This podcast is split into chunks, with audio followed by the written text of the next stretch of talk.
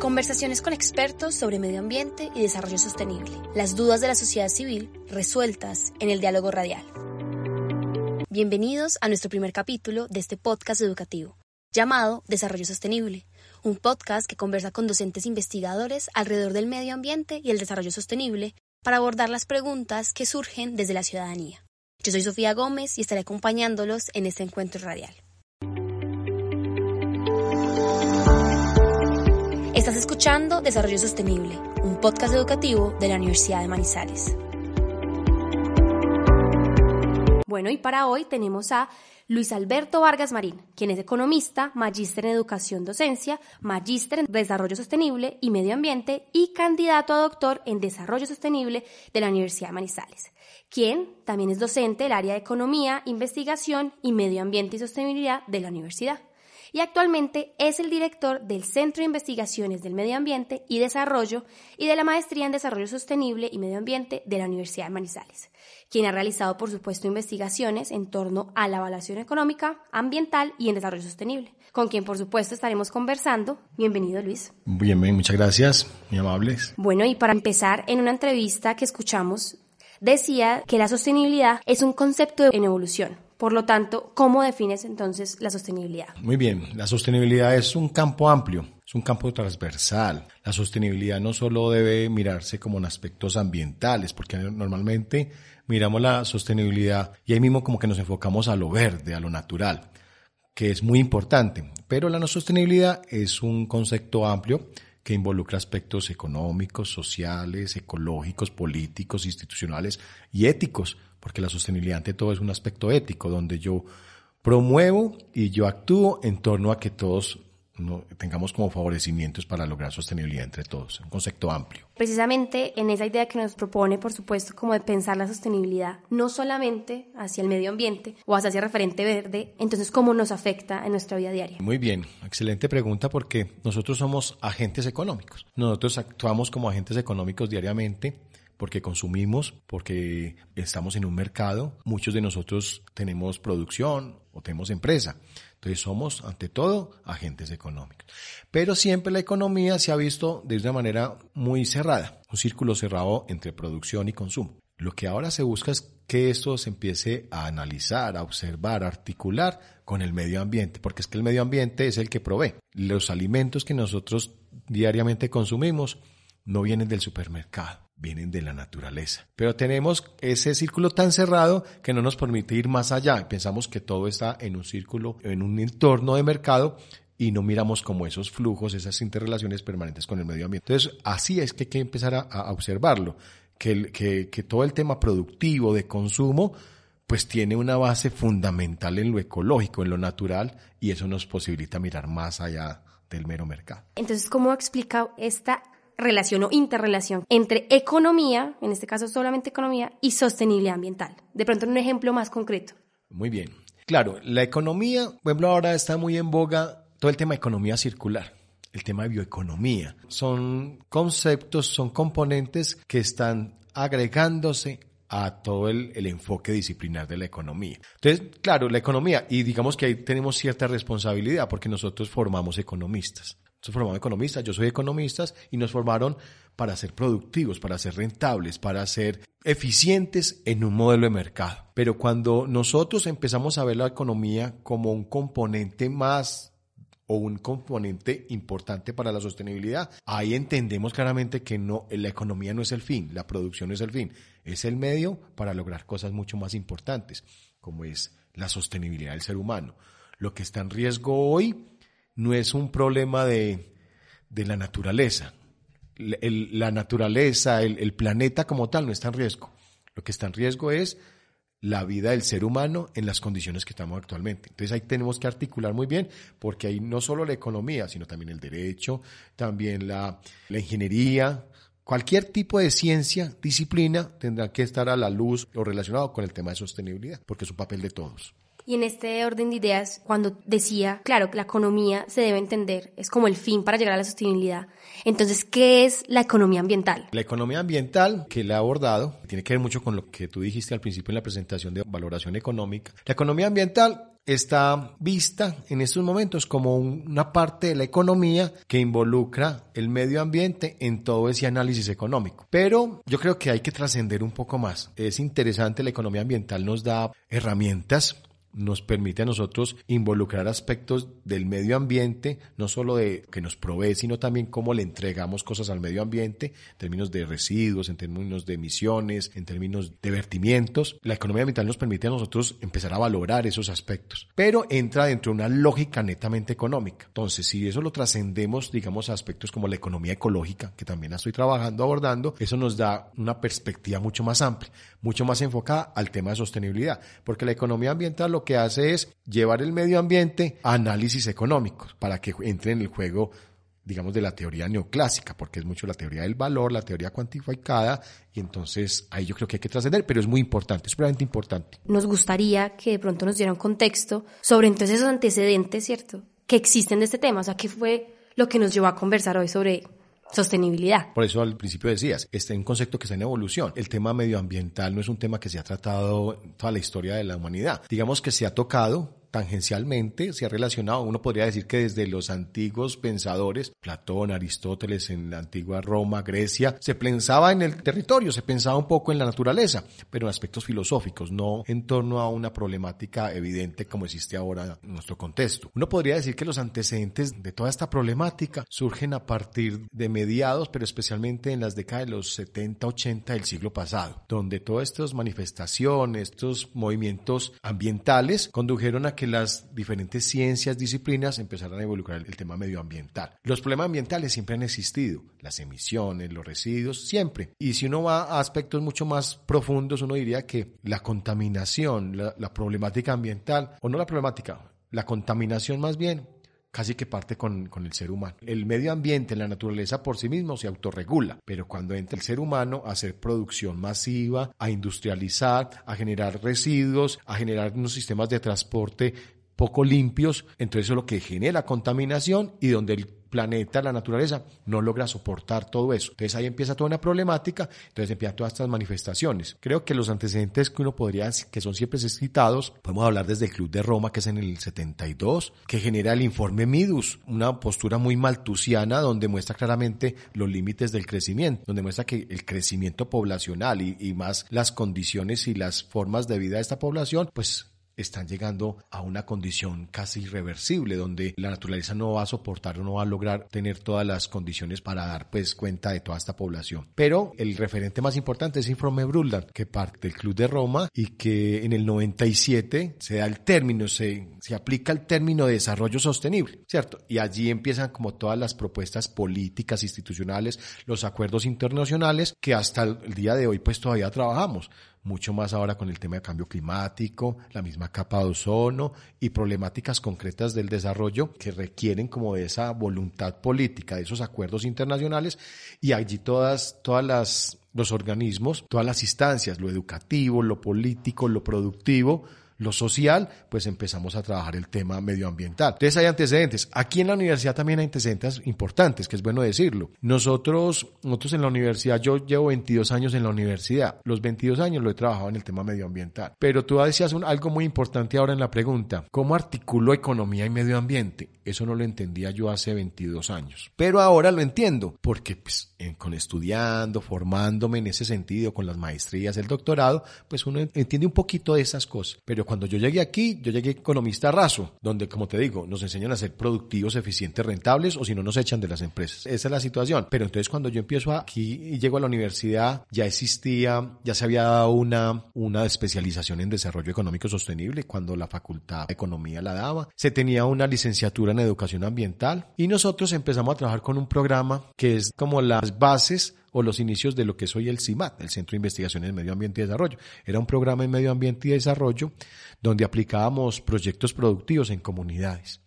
Nosotros nos íbamos a, a ciertos, ciertas, ciertos territorios, ciertas zonas con mucha vulnerabilidad con problemas de pobreza, con problemas de empleo, con problemas sociales, pero también con problemas ambientales. Entonces lo que hacíamos allí en estas comunidades era mirar qué posibilidades de desarrollo tenía. Entonces, lo primero que hacíamos, recuerdo muy bien, era una caracterización de desechos de residuos, la gente que estaba votando. Muy articulado a lo que se habla hoy de economía circular y lo hacíamos hace más de 22 años en la Universidad de Manizales. ¿Y eso te cambió el paradigma? Claro, total, porque yo pensaba que era simplemente un tema de rentabilidad, de generar ganancias y utilidades para el capital en el marco que estamos. Pero cuando vemos todas las posibilidades y cómo empieza a haber un enfoque más sistémico, de que no podemos desaprovechar. Yo recuerdo muy bien una frase que se utilizaba en ese tiempo, porque aquí había o existió un interés muy grande en la universidad y en Manizales en general con todo lo que fue filosofía seri. Lo que es hoy el pabellón seri en el recinto del pensamiento hoy, eso surgió de eso de esa época que se generó toda una dinámica. Y a Seri, yo leí un libro, lo primero que me tocó hacer cuando llegué a la universidad fue leer un libro que se editó aquí en la universidad, Absancing, de Gunther Pauli.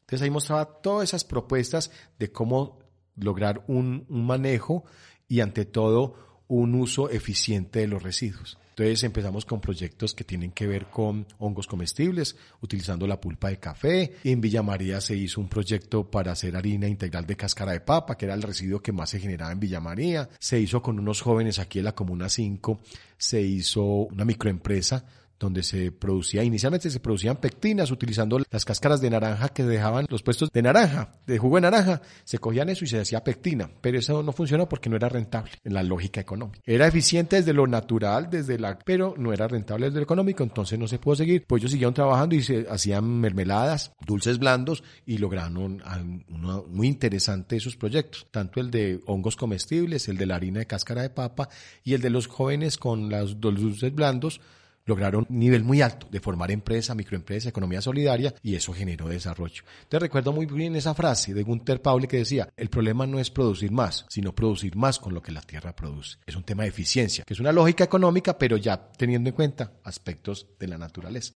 en ese equilibrio entre la economía y desarrollo sostenible. Exactamente. El tema de la sostenibilidad es un compromiso de todos. Hace poquito en entrevista, no sé si fue la misma que tú referenciaste, pero me decían, ¿qué le podía yo decir a la gente frente a sostenibilidad? Ah, estamos hablando de cambio climático. Entonces me decían, díganos, ¿qué le propone usted en unas cortas palabras? ¿Qué le dice a, a las personas? Dije, eso es un tema de decisión.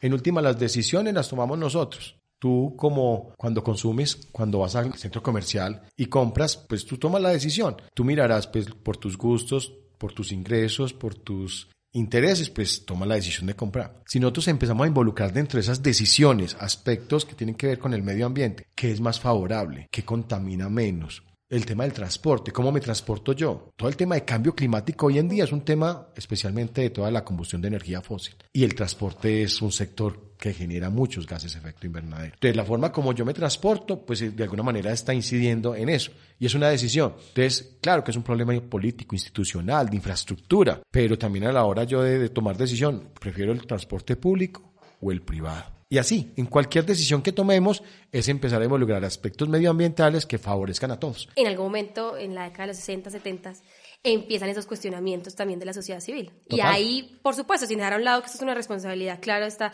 estatal y de grandes empresas, sin dejar el, el factor político-económico, sí se involucra un cuestionamiento propio. Claro, total. Aunque pues no somos... Ah, yo recuerdo muy bien un estudiante que tuve en la maestría en Desarrollo Sostenible y Medio Ambiente que me decía, es que no es culpa de nosotros, porque es que en últimas nosotros como que nacemos y nos meten como un chip que nos, nos pone o nos genera comportamientos y actitudes. Y sí, es cierto, estamos, lo que decía Marx, la conciencia colectiva determina la conciencia individual, ¿cierto? De alguna manera nosotros actuamos como actúa la sociedad en general, pero creo que en últimas también es parte de nuestra responsabilidad y nuestras decisiones. Cuando uno tenga conocimiento, porque el problema es cuando no hay conocimiento, por eso lo importante es la educación. No es lo mismo cuando uno actúa con desconocimiento que cuando ya conoce y como que interioriza este comportamiento, esto que yo estoy haciendo, pues no es favorable para el tema de sostenibilidad de todos y especialmente de los que vienen en un futuro. Entonces ahí es donde tenemos la responsabilidad, pero pues no podemos desprendernos de una sociedad que estamos, somos entes sociales ante todo y eso estamos enmarcados, pero yo creo que eh, no seamos sin ser pesimistas,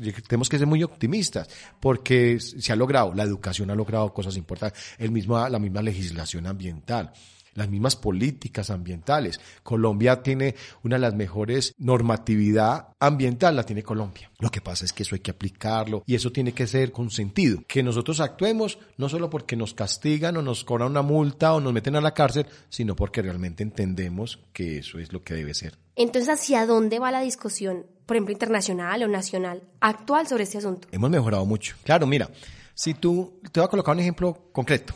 Objetivos del milenio y objetivos de desarrollo sostenible.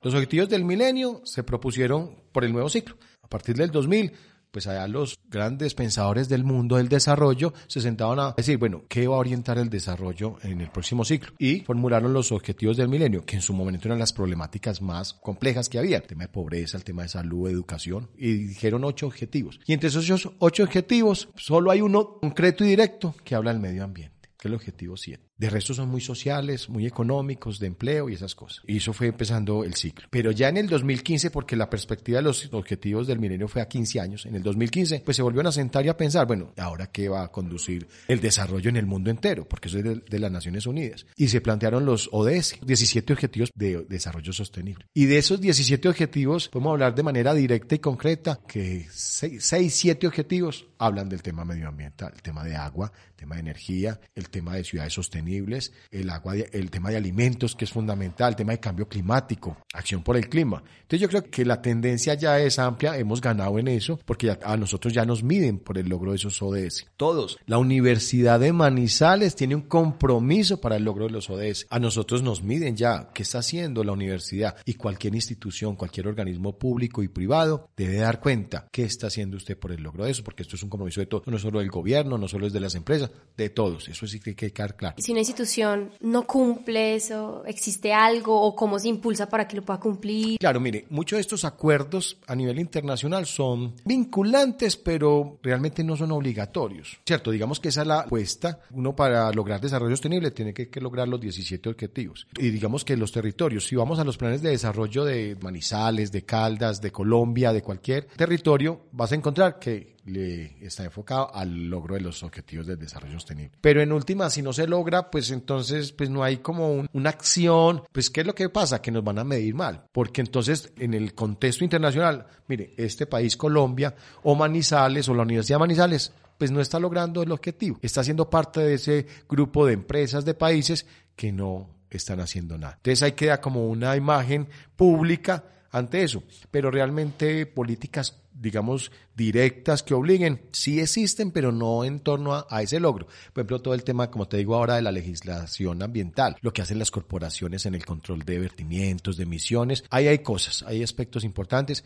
Las empresas ya empezaron a ver dentro del tema ambiental no solo unas posibilidades de mercado, sino también ver que es necesario actuar ahora. Aunque no es lo que debería estar pasando, pero creo que ahí ya hay una intención y eso es importante, pero creo que nos falta mucho. A mi modo de ver, creo que requerimos medidas mucho más importantes, pero eso no es un tema solo, vuelvo y repito y seré recurrente en eso, debe ser de todos. Y la educación es la vía más clara y expedita para lograr desarrollo sostenible. Esa es, ahí no hay discusión, sino que eso tiene que estar acompañado con otras medidas económicas, jurídicas, sociales, porque eso tiene que trascender aspectos culturales, aspectos actitudinales, a que eso genere sentido en la población de lograr ese tipo de cosas. Y entonces, en ese caso, ¿cómo va este tema entonces en Colombia? Colombia el desarrollo sostenible no es solo la contaminación, no solo es que, que, el agua, no, el desarrollo sostenible es que la gente no sea pobre que la gente tenga capacidades,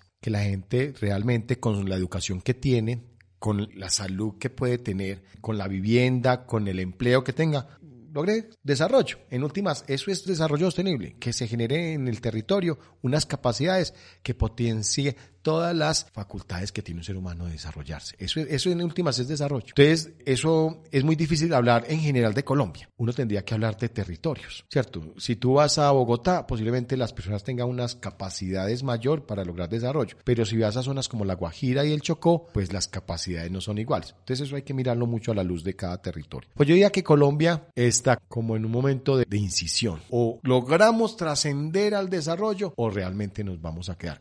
Yo pienso que está en ese momento de transición, una transición política, una transición social, potencialmente cultural. Latinoamérica ya viene generando un pensamiento ambiental muy importante con las posturas de Enrique Lev, con Leonardo Boff, Arturo Escobar, el mismo, el mismo Augusto Ángel Maya, que es como el, el, que todos hemos leído en temas ecológicos y todo, eso generó ya una base para un pensamiento latinoamericano propio, que se, que se desprende un poco de ese pensamiento occidentalizado que nos han querido involucrar en tema de rentabilidad, el tema de mercado y demás. Entonces yo pienso que en ese sentido hay unas bases interesantes para salir adelante, pero creo que necesitamos mayor voluntad política y requerimos también de una apropiación masiva. Yo decía en algún momento, lo, tocaba, utilizaba mucho este término, yo creo que a las personas hay que hacer una alfabetización ambiental. Que todos los, que eso no es un tema de universidades, nosotros tenemos dos maestrías en desarrollo sostenible y medio ambiente, tenemos un doctorado, un postdoctorado y listo, y, formamos doctores, postdoctores que, pues esto es un tema de toda la población, que todos los seres humanos conozcan de lo que nos está pasando, que es cambio climático, que es sostenibilidad. Es como una alfabetización ambiental para que sea un tema totalmente generalizado y que todos, entre todos, podamos actuar.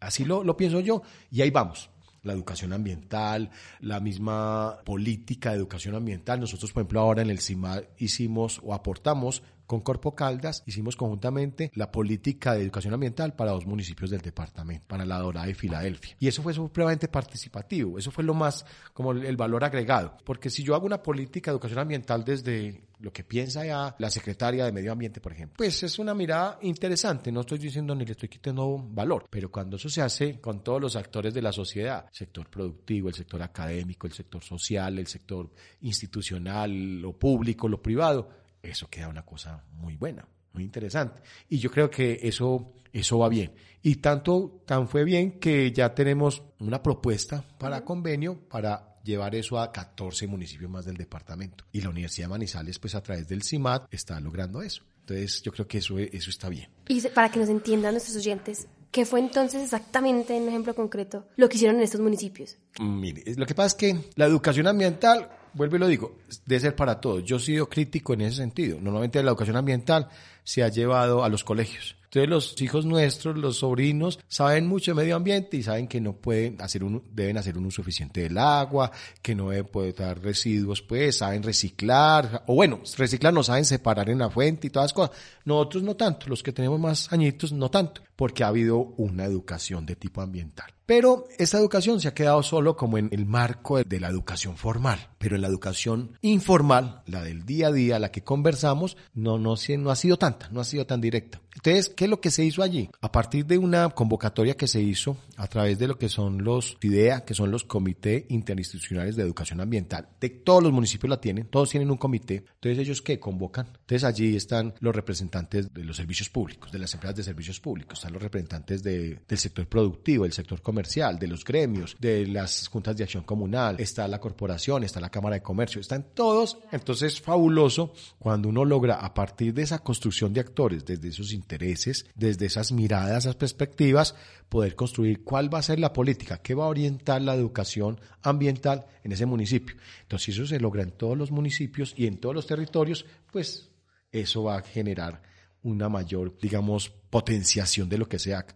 Porque si se hace solo desde algunos, pues no se reconoce, no hay reconocimiento, no hay legitimidad en el proceso. Y yo creo que allí lo importante es eso. Además, pues los procesos de gobernanza, ¿cierto? Ahora necesitamos la participación, que se unen esfuerzos de todos y que todos se apropien del proceso. Eso es lo que en términos de desarrollo se habla de la capacidad de agencia de, los, de las personas. No es solo esperar que nos hagan, sino nosotros también empezar a posibilitar esas cosas. De hecho, cuando estábamos investigando sobre tu trabajo, vimos que había un proyecto, que de hecho un proyecto de universidad, en el que nos explicabas justamente esto, pues como de llegar a la participación ciudadana, llegar a las comunidades y no solamente tenerlo en un marco pues académico. Había una investigación sobre servicios ambientales en la selva húmeda los Yarumos y el proceso educativo de adultos en la vereda Guayabal, en donde precisamente tú decías que la meta era que las personas de la vereda fueran generadoras de desarrollo sostenible, desarrollo urbano sostenible. Entonces, ¿cómo se realizó eso y cómo una persona entonces puede volverse generador de desarrollo sostenible? Perfecto, mira, te comentaba de que la universidad, lo que es hoy el CIMA, empezó con proyectos productivos, proyectos productivos en comunidades vulnerables de la zona de influencia de la universidad. Nosotros llegamos a tener alrededor de casi 20 proyectos activos en comunidades en, en Palestina, especialmente en Chinchiná, Neira, Villa María y Manizales. Digamos lo que se está pensando ahora de área metropolitana, pues era zona de influencia. Entonces allá llegamos con las comunidades y empezamos con un proceso productivo. ¿Por qué? Porque si llegamos con un proyecto educativo, no era tan motivante. Todo hay que decirlo. Lo que nos permitía aglutinar la población, a las personas, era que les decíamos, hay un proyecto productivo. Entonces, por eso decía yo, y eso fue una sistematización que se hizo de esos proyectos, y especialmente pues fue esa investigación que yo hice, que lo hice en la vereda Guayabal, que, donde sistematizamos lo que se hizo allá. Entonces, acá les decíamos, mire, venga para acá, tome esa pulpa de café que normalmente desechan, que es contaminante, que deteriora los ríos. Muchas veces la utilizan como abono, pero eso genera también otras problemáticas ambientales. En todo caso, le decimos, vea, lo que usted normalmente desecha, conviértalo en materia prima para un proceso. Y con eso generamos un producto que vendemos y montamos una empresa. Eso fue como la primera idea. Pero eso también que permite que las personas las podamos educar en materia ambiental y de sostenibilidad. Cuando ellos logran entender que el residuo no es residuo, sino que es un insumo, una materia prima para otro proceso, les cambia el chip. Entonces ya ellos la pulpa tuvieras allá cuando estábamos en ese proyecto, como la gente cuidaba la pulpa, que antes primero era el problema, era lo feo, lo maluco, ahora era la materia prima, la cuidaban, además porque ellos le hacían un tratamiento para producir hongos comestibles. Entonces hacían todo eso. Entonces fue supremamente, digamos, muy, muy importante ver a la gente apropiada del proceso. Entonces, ese proyecto productivo, ahí donde articulamos también economía y sostenibilidad, permitió generar procesos educativos, generar empresa, disminuir la contaminación, porque ya la pulpa que primero contaminaba ya se utilizaba con el proceso. Y, y si tú juntas todo eso, eso es desarrollo sostenible. Y ahí se volvían generadores. Ellos mismos, miren, no, nosotros, claro, nosotros éramos los, el apoyo que tenían, nosotros orientábamos, pero en última lo que queríamos era que ellos adquirieran esa capacidad allí y siguieran trabajando en estos proyectos. Ellos se convierten en los mismos generadores de su propio desarrollo. Eso se llama, en términos de Amartya Sen, capacidad de agencia. No esperando que le, como, demen el subsidio, demen esto, sino que ellos van a buscar su propio desarrollo. ¿Y a través de qué? Lo que tienen. Mire que hay un costo de oportunidad muy interesante, porque es que la pulpa de café es un residuo, era, pues no tiene costo. Entonces ellos podían hacer ese tipo de cosas. Ya en ese tiempo de nuestra conversación, que ya digamos que abarcamos, ¿cierto? Este tema de sostenibilidad, economía, generadores, desarrollo sostenible. Entonces, ¿podrías darnos al menos como cambios específicos entonces que deberíamos tener la sociedad civil para lograr el desarrollo sostenible? Pero digamos que hay un tema fundamental que es el tema de, primero, educativo que la gente entienda, que la gente se forme. Eso es una responsabilidad de, nosotros como universidad, como centro, de, de, generar eso. Nosotros somos una universidad que pretende ser una universidad sostenible. Y no solo es sostenible por lo que ella misma hace, sino porque es sostenible porque busca que en el territorio se genere eso. Entonces hay un tema educativo que es fundamental, que la gente se apropie, conozca. Y la organización civil, yo creo que aquí hay un aspecto fundamental. Yo recuerdo muy bien cuando yo empecé a trabajar temas de economía y medio ambiente, leía lo que es la tragedia de los comunes. Entonces, por ejemplo, en el tema del agua, que es un tema fundamental, los impactos que va a tener el cambio climático van a ser diversos. Por los que más fuerte van a ser son el tema de agua, el tema de energía y el tema de alimentos, que tiene que ver con la sostenibilidad del ser humano en el planeta sin agua y sin alimentos. No, no logramos nada. Entonces, para la gestión del agua requiere de mucha participación, ante todo, organización civil. Si nosotros trabajamos desarticulados, si no hay coherencia en esas intencionalidades o intereses, pues cada uno va a jalar por su lado buscando su propio interés, eso, se llama la eso es lo que trabaja la tragedia de los comunes, y entonces no lograremos entre todos salir adelante, no lograr sostenibilidad, porque es posible. Te voy a poner un ejemplo claro. Si llega una empresa minera y esa empresa minera va a explotar, no sé, una mina, va a explotar un yacimiento, lo que sea, tiene la autorización ambiental y va a generar empleo. Fabuloso, ese, ese territorio la gente se va a ubicar, va a tener buenos ingresos, va a generar un aumento en el PIB, que es un tema de un fin económico. Pero ¿qué está pasando con el agua, con el subsuelo? ¿Qué está pasando con todo el patrimonio natural que hay en el territorio? Se va a agotar y entonces ¿qué va a pasar en 15, 20 años. Entonces, ¿qué ha pasado? Aquí ya ha pasado en Colombia. Por ejemplo, en, no recuerdo bien, eh, creo que en el Tolima, la organización civil en Santurbán no permitió, la sociedad civil organizada no permitió minería. después de tener permisos, autorizaciones, no permitió, porque ellos entendieron claramente de que, claro, van a tener en el corto plazo empleo, ingresos, una barrera, pero en el largo plazo, ¿qué va a pasar? Así hay que mirar la sostenibilidad, un tema de, de largo plazo pensar no solo en el presente, sino también en el futuro. ¿Y entonces en qué momento surgió ese interés por abordar esos temas? Yo cuando estudié, esto sí es anecdótico, o sea, se lo digo a mis estudiantes y se ríen. Yo cuando estudiaba economía, yo quería ser gerente de una empresa, tener mi apartamento, mi carro y soltero. Ese era, ese era, ese era como mi proyecto de vida. Y yo, yo estudiaba economía, como te digo, para ser gerente rentable, poner a, generar utilidades. Ay, eso, eso, así me formé yo. Así nos formamos. Y, digamos, todavía aún sigue siendo unas lógicas muy que permanecen mucho en la, en la universidad, pero creo que se ha trascendido a eso. Cuando yo llego a la universidad, creo que por accidente hace 22 años, la autora Melba me puso a leer ese libro. Me dijo, vea, a mí me da pena usted ofrecerle lo que estamos aquí en la universidad, porque es un tema ambiental, es un tema de residuos. Y a mí me tocó, lo primero que hice, la primera actividad que hice fue una caracterización de residuos que era irme a las comunidades a ver qué estaban desechando. Y no te quiero contar qué encontré. Entonces, mejor dicho, eso a mí me cambió mucho la perspectiva, ¿cierto? De tener un cargo, yo venía a ser gerente de una empresa y a venir a, a separar basura, eso fue, me cambió, pues, pero eso también me cambió todo. Me cambió todo mi forma de pensar, me generó posibilidades de ampliar mi conocimiento y ante todo, de encariñarme con eso yo leí ese libro a Sansin y empecé a abordar temas ambientales.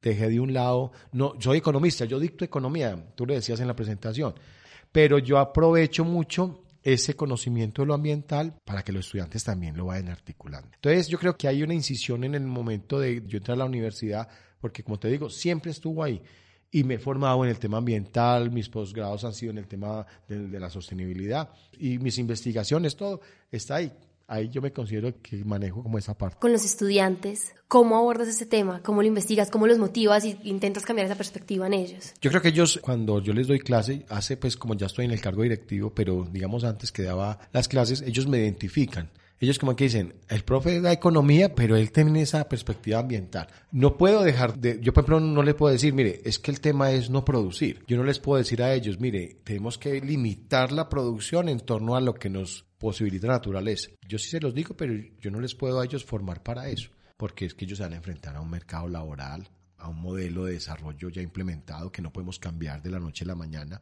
Pero yo sí aprovecho mucho cualquier tema, cualquier análisis que estemos haciendo para involucrar el tema medioambiental. Te voy a dar un ejemplo concreto. Sí. Yo dicto microeconomía. Y en microeconomía, la microeconomía es una parte de la economía que analiza, que estudia los comportamientos de nosotros como agentes económicos, cómo actúan las empresas, cómo deciden, cómo se comportan, cómo deciden las personas a la hora de consumir. Entonces yo siempre le digo a ellos, mire, la microeconomía hace esto. Y siempre los agentes económicos es las empresas, las personas, las familias, el Estado, y yo les coloco y el medio ambiente. Ahí les coloco, tú en los libros de economía ortodoxa, pues tradicional, no vas a encontrar eso. Digamos en los nuevos que sí hablan del tema de economía ambiental, pues claro, pero en lo normal, en lo tradicional, no lo encuentras. Pues entonces yo los coloco. Entonces ellos ya empiezan a dimensionar, como a visualizar, que esa parte es fundamental en las decisiones que se tomen. Ahí es donde yo hago como esa cuñita y ese plus para que ellos empiecen a entender eso libros, películas, documentales, sección de recomendaciones literarias y cinematográficas.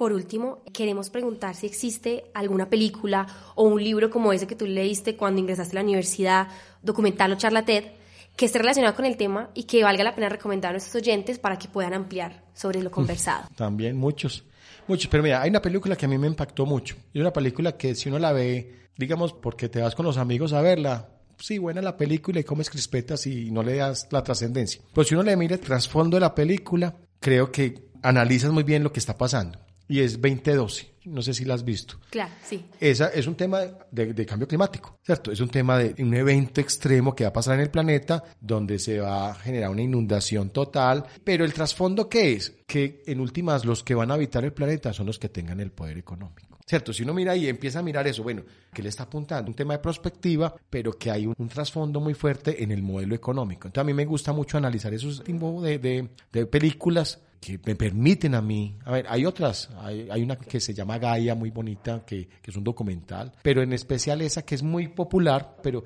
analizarla a la luz de todo eso. Y lo importante también es una cosa, con la pregunta que me hace. Si uno logra empezar a transversalizar la sostenibilidad, que en lo que lea, que en lo que, que vea, que observe, lo empieza a articular, tú le encuentras siempre como la relación.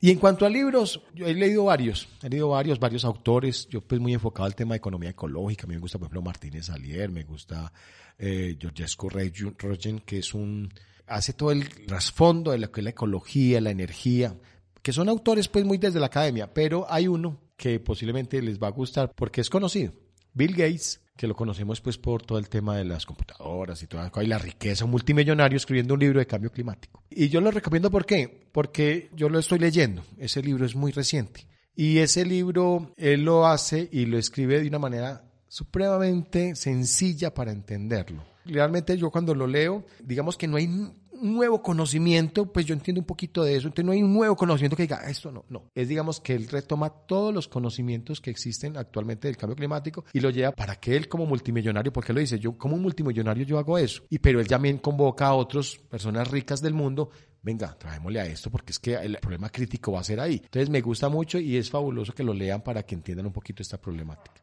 Bueno, profe, estaremos pendientes, por supuesto, a las recomendaciones de los libros y de las películas. Claro que sí. Y de nuevo, gracias por acompañarnos en este podcast educativo. No, siempre será un gusto estar aquí con ustedes. Bueno, y como despedida queremos recordarles que estaremos conversando sobre desarrollo sostenible y medio ambiente cada 15 días en esta, la primera temporada de este podcast educativo. En el próximo capítulo conversaremos con Marta Lucía García Naranjo sobre educación para la sostenibilidad. La necesidad de comprender que cualquier fenómeno que esté sucediendo con la naturaleza y que esté sucediendo con nuestro alrededor, el ambiente en el que vivimos, tiene relación directa con nuestro actuar.